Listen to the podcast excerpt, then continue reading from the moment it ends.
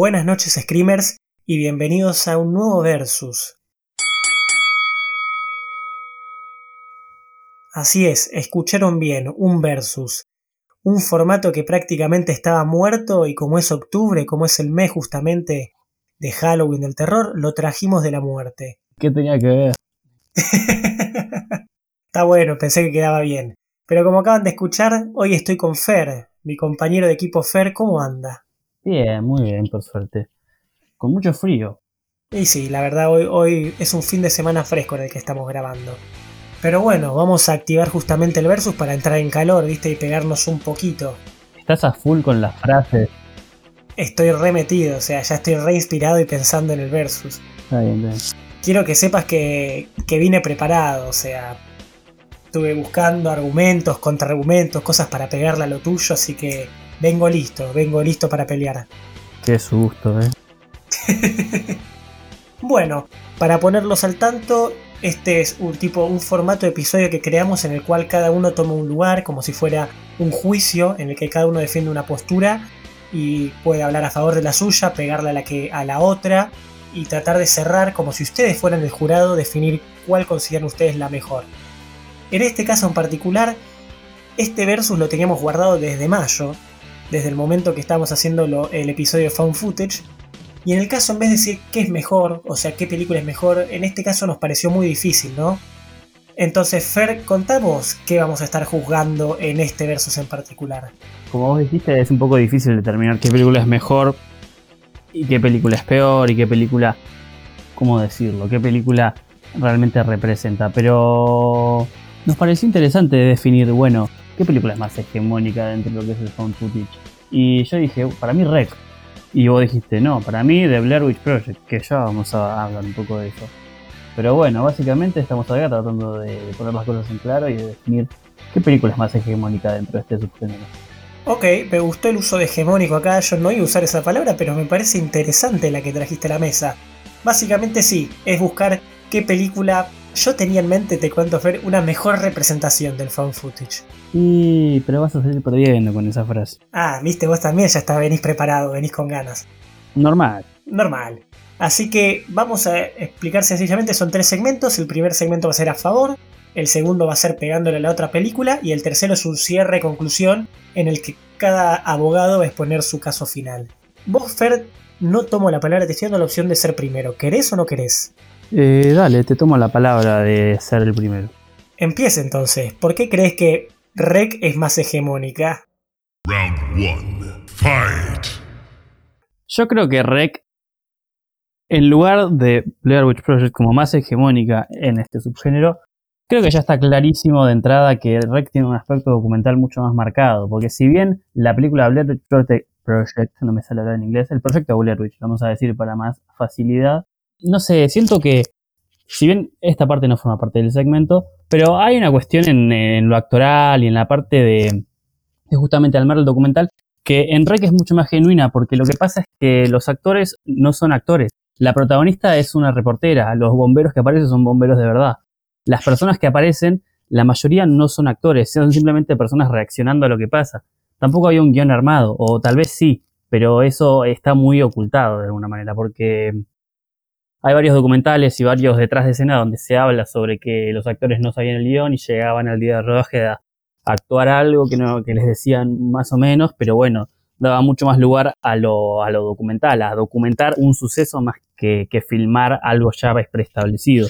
Dentro del found footage eso es mucho más, mucho más respetable que algo armado, un guion así más, más pulido. Eh, como si estaría más improvisado, decís. Sí, o sea, dentro de la improvisación, o sea, justamente le damos más lugar a eso que al seguimiento de un guion ya establecido. Aparte, esta película no se enrosca tanto en un misterio, sino que es una amenaza mucho más, mucho más directa, mucho más primaria, que es bueno, zombies, ¿no? Que es un recurso sobreutilizado, pero en esta película yo creo que es una amenaza que realmente se siente. Y el aspecto documental que tiene la película, que no me voy a cansar de decir esa expresión, yo creo que brinda algo que la hace distinguirse de todas las películas. A tal manera que ya tiene su remake, tiene varias secuelas, hay una historia armada muy polenta, que me parece que Blair Witch, no sé. Ok. Agradezco que me hayas dado el pie y no le hayas empezado a pegar directamente a Blair Witch, sino que me hayas dado la oportunidad de hablar a favor de ella un ratito antes. Yo tenía miedo de que te pases y empieces ya a pegarle de una. No, por favor. Bueno, a ver. Vamos a ser realistas. Si estamos hablando de película que representa el fan footage, que sea más hegemónica, cuando hablas con cualquier persona, lo primero que se le viene a la cabeza es Blair Witch. Marcó a la época, fue un antes y un después en el fan footage de por sí. Sí, antes quizás puedes hablar de ciertas que otras películas, como quizás Holocausto Caníbal, eh, como Alien Abduction, pero fue Blair Witch la que marcó un antes y un después y la que básicamente lo transformó en un subgénero. Eso fue el pie para que en el siglo XXI un montón de películas vean la un montón de productoras vean la oportunidad de hacer una película found footage de bajo presupuesto, pero que de repente tenga un éxito imprevisto, como quizás Activa Paranormal es Blair Witch, es el proyecto de Blair Witch el padre de esto, el padre fundador básicamente. Entonces, si estamos hablando de representante, quieras o no, hay mucho para pegarle. Yo sé que Fer le va a pegar por varias partes, pero estamos hablando de la referente. Incluso en, la cultura popular, un montón de películas, series, elementos, videos hacen referencia a esto porque es icónica y tiene momentos, escenas icónicas de por sí. La verdad que yo aplaudo y remarco mucho lo bien que le hizo esta película no solo al fan footage en sí, sino al género de terror. Yo creo y la considero una película icónica que se debe mencionar, porque tiene muchas cosas para destacar que voy a seguir hablando a lo largo del episodio. Y si estamos hablando de improvisación, Blair Witch también fue bastante improvisada. Ya todos saben de por sí, para el que no lo sepa, pero que Muchas de las cosas eran simplemente indicaciones y todos los diálogos que se fueron formando eran ellos mismos, los tres actores, improvisando en el momento por la situación. Básicamente lo que el director y el equipo detrás de cámara le daba a ellos era como indicaciones de tienen que ir hasta este lado del río, tienen que ir hasta este otro lado. Y muchas veces en la que ellos se sienten perdidos es porque casi que están perdidos realmente en el bosque. Entonces, si es por la improvisación, Blair Witch no se queda atrás. Y al mismo tiempo, para la época, para los 90, fue una película increíble lo que marcó. Ahora sí, Fer, me abro de brazos así. Fue un segmento rápido, creo que los dos ya veníamos con ese discursito medio preparado, me parece a mí. Pero ahora me abro de brazos y pegame, a ver, ¿qué tenés para pegarme?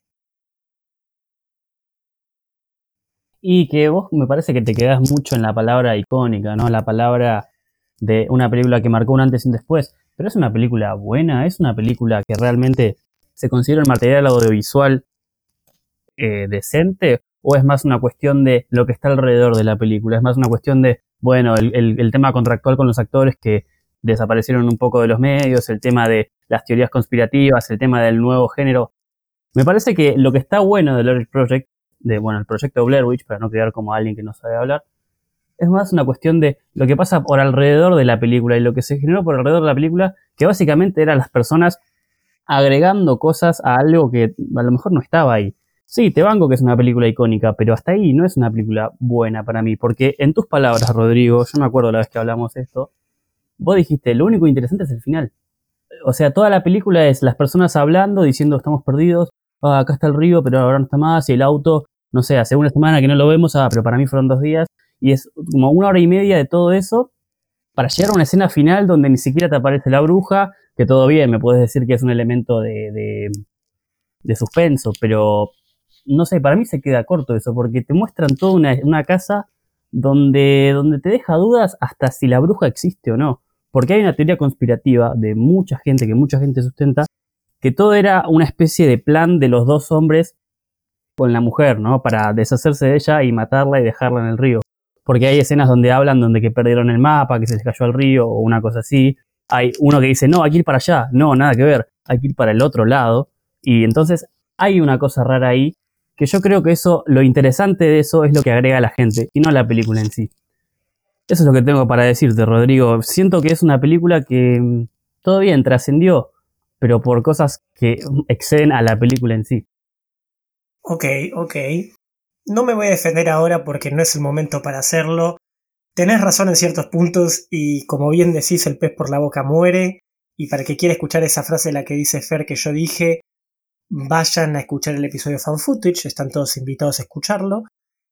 No me voy a como contradecir y decir, no, es que ahí me equivoqué ni nada por el estilo. Sí, lo dije y te voy a dar la razón en ciertos puntos. Y antes de defender a mi película, voy a pegarle un poquito la tuya. Dale. Porque hablando de tramas y eso, tu trama de por sí, siento, la trama de Rec, tu trama, ya te, te estaba haciendo responsable 100%. Es, que es, es, mía la película, olvídate, ya firmé como productor asociado. Claro, firmé productor asociado. Pero bueno, la trama de Rec de por sí tampoco es muy innovadora que digamos, al contrario, es bastante básica justamente, incluso no solo dentro del género de terror, sino dentro del, del género zombies, del subgénero de zombies, es muy básica, es están encerrados y tienen que escaparse y incluso caen varias veces en la repetición de uy, estamos encerrados en este cuarto, bueno, salgamos, una vez que den el plan para salir, uy, me tengo que cerrar en un nuevo cuarto, uy, una nueva habitación.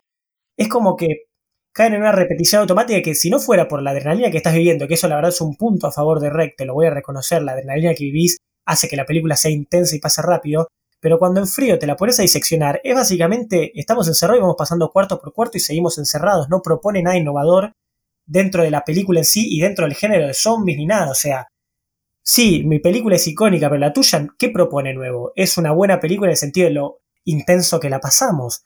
Es más, si nos ponemos a pensar de por sí, ya que estamos hablando de tramas, la trama es como que abarca muchas cosas a la vez y al mismo tiempo nada, y fue necesario justamente varias secuelas, una saga entera de cuatro películas como para tratar de explicar todo lo que había detrás. Yo no digo que sea necesario explicarlo, porque por ejemplo Blair Witch no explica nada, es verdad eso, pero si los propios directores de la película consideraron necesario hacer tres secuelas para explicarlo es porque en este caso, en Rec en particular, era necesario explicar algo que se dieron cuenta que en la 1 no quedó bien.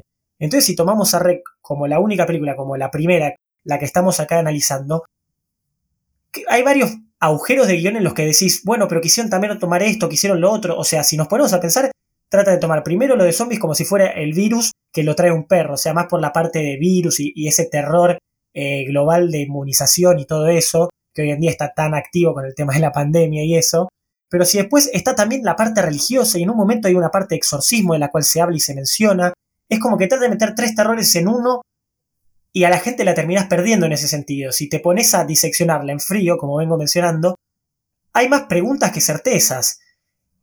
Y los directores se dieron cuenta de eso y por eso tuvieron que hacer Rec 2, Rec 3 y Rec 4, que ni siquiera te las voy a poner en la mesa porque la verdad que como secuelas son bastante, bastante pedorritas. O sea, Rec 2 es interesante por sí, pero muestra más de lo mismo. O sea, literalmente muestra más gente encerrada en el mismo departamento desde otro punto de vista. Y Rec 3 y Rec 4 ya son, no te digo papelonescas, pero son medio, medio, medio pedorras. E incluso los directores mismos que se dieron cuenta que no habían explicado muy bien todo en la primera entrega se terminan complicando más a lo largo de la saga. Entonces, ¿de qué estamos hablando acá? La verdad es que no proponen nada nuevo. Lo que proponen lo proponen medio, a, medio enredado de por sí, medio complicado para ellos mismos, para los propios directores, para tratar de explicarlos. Entonces, ¿qué tiene? ¿Una, una escena muy intensa? Ok, una situación muy intensa durante 90 minutos, bravo. Pero eso no significa que sea mejor que Blair Witch, si vamos al punto. Ok, bueno. Si trae algo nuevo o no. Bueno, obviamente que en un mundo como las artes es difícil innovar y realmente hacer algo de la nada. Realmente inventar algo de cero. Yo lo que, lo que le valoro es que juntó dos cosas que son, a lo mejor, que no combinan tanto, que es juntar un solo lugar con algo así como más tenso, porque mm, sí, todo bien, están encerrados, ¿no? Están encerrados en un lugar y, toda la cosa pasa ahí y se puede volver un poco repetitivo lo que decís de, bueno, vamos a este cuarto y ahora me tengo que encerrar acá y ahora salgo y me voy allá y listo. Pero lo que te puedo decir es que la manera en que lo filmaron, la manera en que lo fueron haciendo, eso sí fue algo nuevo, porque, o sea, ¿qué otra película tiene actores que no son actores y tiene planos de 5 o 6 minutos a lo 1917. Tiene, mm, ¿cómo se llama? una, dosis de realismo puro en las escenas inclusive de acción. Hay una situación que cuenta la actriz, eh, que ni siquiera es una actriz, se llama... Mm, ah, se me fue el nombre, pero su personaje es Ángela Vidal, que, casi se cae por una escalera y se caía y se moría. O sea, fue una cosa hiper real. Y si bien obviamente que los zombies están maquillados, era, una cosa hiper violenta, donde mucho, mucha gente se lastimó así, en, las escenas se fue lastimando. Y bueno, yo creo que, ¿qué te puedo decir, Rodri? La película Rec la siento mucho más entretenida como película. Ni siquiera como, bueno, la hegemonía de, del found footage. Pero lo que te puedo decir es que dentro de este género es una película que simplemente siento que es más atractiva para ver que Blair Witch, que simplemente es como una experiencia que te deja abierto a algo que no se termina de entender bien, es lo que puedas pensar vos y lo que puedas proyectar vos, y ahí es donde aparece como lo, terrorífico. No sé, siento que Rec es un poco mejor, es lo que te puedo decir, Rodri. Tenés razón de por sí. Yo me quedé pensando en algo que quería hablar, que dejaste picando y que yo no respondí, acerca de cómo eh, todo lo que está por fuera de la película no es parte de la película. Ahora bien, no es parte, o sea, la interpretación que le da la gente por sí, no es parte de la propia película, no es no importa lo que la gente siente y no importa la idea general de lo que genera Blair Witch. Yo siento que el impacto que tiene justamente por no la película en sí, pero por todo lo, lo que está alrededor de ella, lo que vino antes, lo que vino después, las propias eh, teorías de la gente y todo, es parte de Blair Witch hacen a la película como la película sea eso. Es como, qué sé yo, un círculo vicioso donde ambos se benefician de lo mismo. Yo considero esto que decís como, no, bueno, pero lo más, lo más destacado es lo que se hizo antes. Pero eso, eso se hizo justamente en consideración por la película. O sea, si vamos al punto, vamos a explicarlo para el que no lo sepa. Pero básicamente Blair Witch tiene una campaña promocional de publicidad increíble que no se había hecho hasta el momento, que después creo que la repitieron ahora un par de años más adelante, no me acuerdo con qué película, un año antes del estreno, empezaron ya haciendo páginas web en su momento que estaba explotando recién el Internet, eran los 90, recién estaba comenzando, empezaron a poner afiches a lo largo de universidades y todo diciendo que esos tres actores estaban desaparecidos. Hicieron firmar a los actores un contrato en el que no podían aparecer en público durante varios meses. Entonces la gente realmente pensó que esto era una película en serio, que era metraje realmente encontrado, lo que es básicamente el subgénero found footage, metraje encontrado. Esto era la viva expresión de eso. La gente pensó que esto era realmente tres estudiantes que se perdieron en el bosque y encontraron estas grabaciones.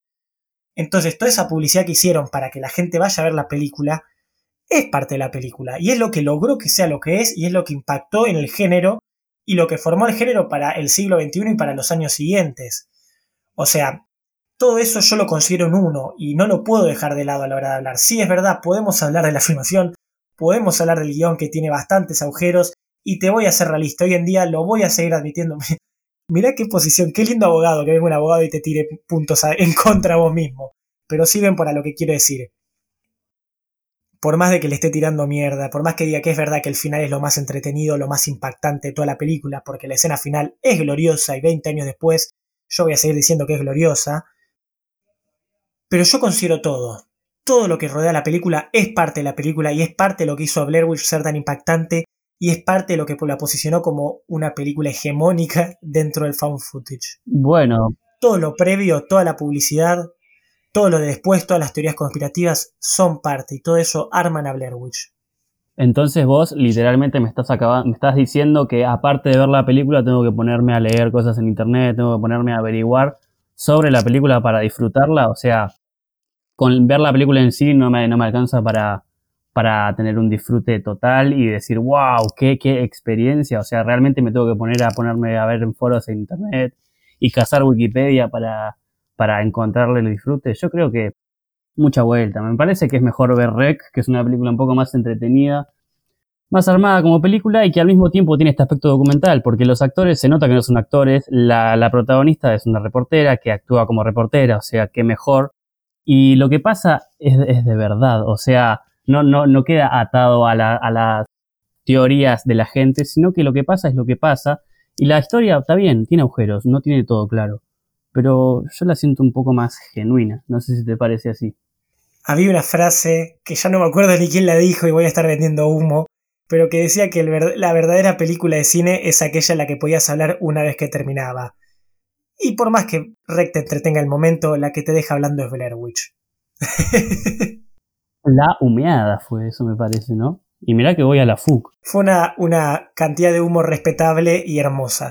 Me parece que fue un interesante debate. ¿Querés entrar ya en la parte final, en tu argumento final de cierre? Bueno, creo que quedó todo bastante claro. Lo que te puedo decir, así, para recomendarte la película, no tanto para, para refregártela por la cara, es que mm, ¿Qué te puedo decir, Rodri? Rec es una película que no hace falta tener que ponerte a atar cabos, tener que ponerte a mirar las cosas que pasaron y toda la repercusión que hubo en ese momento para encontrar el disfrute y el sentido de la película, sino que es algo más para ver, es algo más para entender cómo funciona el found footage. Y siento que es una película que en su concepción está mejor armada para, para lo que es. Blair Witch Project se, se, confeccionó como una especie de falso documental donde se muestra, bueno, esta gente que se pierde y todo, pero tiene dotes cinematográficos muy propios de, bueno, de un guion que ya está más armado. Te lo voy a decir en una escena muy puntual. En la escena donde se están alejando del auto con la botellita arriba del auto que la dejaron ahí, ese plano así de, de, del documental que andan filmando es como, bueno, lo que viene a simbolizar el último pedacito donde ven el auto y después se pierden pero se queda como, como 45 segundos mirando al auto, como diciendo, bueno, esta es la última vez que lo voy a ver, la última vez que lo voy a ver, la última vez que lo voy a ver. Y en teoría no lo sabían eso. ¿Por qué te quedas mirando tu auto? Hay cosas muy raras en Blair Witch que en Rec no pasa. Y Rec siento que es una película de fan footage mejor armada. Ok, un muy interesante cierre. Yo tampoco tengo mucho para decir, creo que bastantes argumentos hemos dado a lo largo de toda la película. Yo me enfoqué quizás mucho en lo hegemónico, no tanto en la. o, como referente del found footage, no tanto en la producción y el armado de ella. Pero de por sí lo que tengo para decir es que hoy en día lo puedo considerar un clásico a Blair Witch. Vos decís, por ejemplo, mirá Psicosis porque vale la pena, mirá El Exorcista porque vale la pena, mirá, y podés mencionar clásicos. Hoy en día yo creo que la gente puede mencionarle a otra persona que estén hablando de found footage. Mirá el proyecto de la bruja de Blair porque vale la pena de por sí, por todo lo que impactó, vale la pena por todo lo que logró, vale la pena por cómo se hizo. Es una película que marca un antes y un después, lo vuelvo a repetir porque es una frase con impacto y porque es verdad, marca un antes y un después no solo en este subgénero en particular, sino en el cine de terror. Y todas esas cosas y el impacto que tuvo en la cultura popular, o sea, hoy en día la pop culture de hoy. La pop culture. La pop culture es impactante y siempre viene bien conocer de dónde vienen todas estas referencias que la gente ve a lo largo de otras series y otras películas, incluso otras propias películas de terror. Blair Witch se convirtió en un referente y por mucho que me entretenga Rec, en un par de años voy a poder decir lo mismo, no lo sé. Brutality. Bueno, fue un lindo debate que tuvimos. Acá el final queda en ustedes, me parece queda en que ustedes definan cuál les parece mejor. Creo que siempre es necesario aclarar porque si no, siempre existe una persona en internet que dice, ah, pero a vos no te gusta Blair Witch, ah, pero vos le tiraste mierda a Rec. Claramente acá nos tomamos roles medio actuados, pero en sentido justamente para debatir y para que se genere un debate. Ambos nos gustan las, las dos, ambos hemos visto las dos, yo he visto Rec con Fer y la pasamos bien y a mí Rec me encanta, es súper entretenida y Fer tiene cosas para destacar de Blair Witch, no lo vamos a mentir, pero siempre en estos versos tomamos un rol de abogado, por así decirlo, abogado litigante. Hay que defender al cliente. Claro, y esto es un show, así que la opinión final queda en ustedes. Igual quiero, quiero decirte, Rodri, que me gustó mucho, mucho tu alegato de buen perdedor al final. Te juro que me, gustó. ¿De buen perdedor? Ah, sos un caradura. Te lo digo en serio. Para mí, vos quedaste te autocomiste en tus propias palabras de, de, ser hegemónico y te diste cuenta que ya estabas en una batalla perdida. Y eso lo dijiste vos, hegemónico, estabas todo el día diciendo vos eso. ¿No, ¿No serás vos quien está proyectando sus propias derrotas en los demás? Que la gente lo juzgue, que la gente se ponga a escuchar esto y determine con, de qué lado están de acuerdo. Equipo Fer, equipo Rodri. ¿Con qué película se siente más a gusto a la hora de decir esta es, una, es la película hegemónica del fan footage? Además, es hegemónico, la película se llama Rec, en las cámaras cuando apretás se pone Rec, o sea, ahí está la hegemonía. Tremendo argumento, no tengo cómo, cómo contradecir eso. Pero bueno, sí, incluso Rec es una referente al terror español, no lo vamos a mentir. Eh, pero bueno, eso es todo por hoy. Hemos revivido este formato, es muy interesante. Si tienen nuevos versos que quieren escuchar, que interesen que debatamos, de personajes, de películas, de directores, de cualquier cosa, déjenlos en los comentarios, siempre vienen bien. Y si les gusta este formato y tienen gente a la que le puede interesar, coméntenlo. O sea, lo que más nos ayuda dentro de todos los likes, los comentarios, las seguidas, es que le digan a otras personas de escuchar este podcast. Sí, también lo que nos gustaría es a nuestros compañeros de productores de podcast o el que quiera, el que esté interesado, nos divertiría tener un debate contra ustedes o con ustedes o, o bueno, la frase que quede mejor, porque también consideramos que son gente que sabe un montón y nos gustaría traer gente nueva Totalmente, ni muy buena invitación, Fer, que ni había pensado, pero si alguno que escuche este podcast sabe de alguien que le gustaría que participe en uno de estos versus o justamente uno de estos mismos podcasts escuche este episodio este versus, si quiere participar en otro, por favor, díganlo, escríbanlo en los comentarios, mándenos un mensaje privado porque nos encantaría debatir con gente de afuera y con gente que sepa también del tema. No hay mucho más para decir. Eh, síganos en las redes, estamos en, en Facebook, Instagram, Twitter. Síganos ahí, likeen ahí, comenten ahí, todo eso nos sirve una barbaridad. Eh, si nos escuchan, nos pueden escuchar por Spotify, por Apple Podcast, por Anchor o por YouTube. Tenemos canal de YouTube, búsquenos ahí. ¿Se dice Anchor o Anchor? Es un debate que tengo conmigo mismo cada vez que hago estos episodios. No hay mucho más para decir. Buenas noches, Screamers.